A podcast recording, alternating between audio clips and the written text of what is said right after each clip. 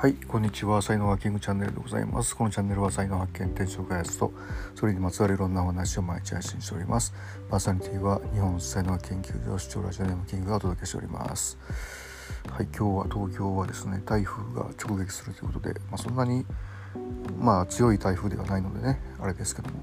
まあ一日雨ですね。今日出かける用事があるんですがうーんって感じで今思ってます。はい、えー、今日のタイトルですけどもエクスタシーと達成感は違うという話ですね。あの達成感っていうのはこれあの才能とか関係ないんですよね。とにかくその目標設定してでそれを達成した時にあの感じるもの、うんまあ、例えばこう1,000枚の紙にハンコをしましょうみたいな感じになってでそれがダダダダッと押せたら一応達成感は味わえるわけじゃないですか。だけどそこにこう才能を使えてたらめっちゃエクスタシーなんだけども使えてないとエクスタシーはないわけですよね。えー、はいそんな感じになってますね。でねこのエクスタシーポイントっていうのはねあの才能をフルに発揮した時に、えー、ある条件が重なるとこのねある条件が重なるとっていうのが大事なんですよね。あの、こう喜びが得られるっていう、まあ、誰かの役に立って喜びが得られるっていうようなことなんですけどもでこれがですね、まあ、ちょっとそのあの虹がかかるようなこうイメージなんですよね。いくつかの条件が重ならないとそうならないっていうところが割とあって、まあ、例えばもう僕の舞台人の、まあ、才能をフルに使うっていうね、まあ、舞台の上でねパフォーマンスするとするじゃないですか。でそれがですね受けてあのお客さんがどっと笑うとかそういう反応がある時あるっていうのがあのエクスタシーポイントなんですけどもその受けるかどうかがわからないじゃないですか。そのね舞台の上に立ってパフォーマンスして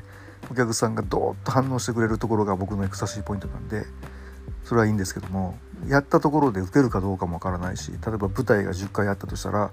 10回全部同じように受けるかどうかなんてわからないですよね。僕のこう調子とかもあるしお客さんのどんなお客さんがいるかにもよるしなんか天気とかなんか時間とかそういうのにもこう関わってくるじゃないですか。だからいつもいつもじゃあ才能フルに使えばあのエクサシーポイントが入れるかって言ったらそうでもないわけですよね。だだけどそれが起こる条件は整えることができて、まあ、あとはもう運の世界ご縁の世界とかになってくるんですよね。でもこのエクサシーポイントはね一回入ってしまえばですね一回体験するっていうかねもうねすぐ分かるんですよ。うん、で今までなんかそれっぽい感じのことはあるけどなみたいなのは入ってないっていう感じですね。はい、エクサシーポイント入った時に感じる3つのことっていうのがあってでこれちょっともう今日ブログに書いてますんであのがっつりめに今日書いてますんで是非ちょっとブログの方ねあの概要欄にリンクありますのでそちらから見ていただければというふうに思います。達成感とエクスタシーポイントは違うっていうね、えー、話でございました。はいということで、えー、今日も最後までえお聴きいただきありがとうございました。いいね、フォロー、コメント、レター、メッセージなどいただけますと大変励みになりますのでよろしくお願いいたします。才能学マスターのキングでした。それではまた明日お会いいたしましょう。ありがとうございました。Have a nice day.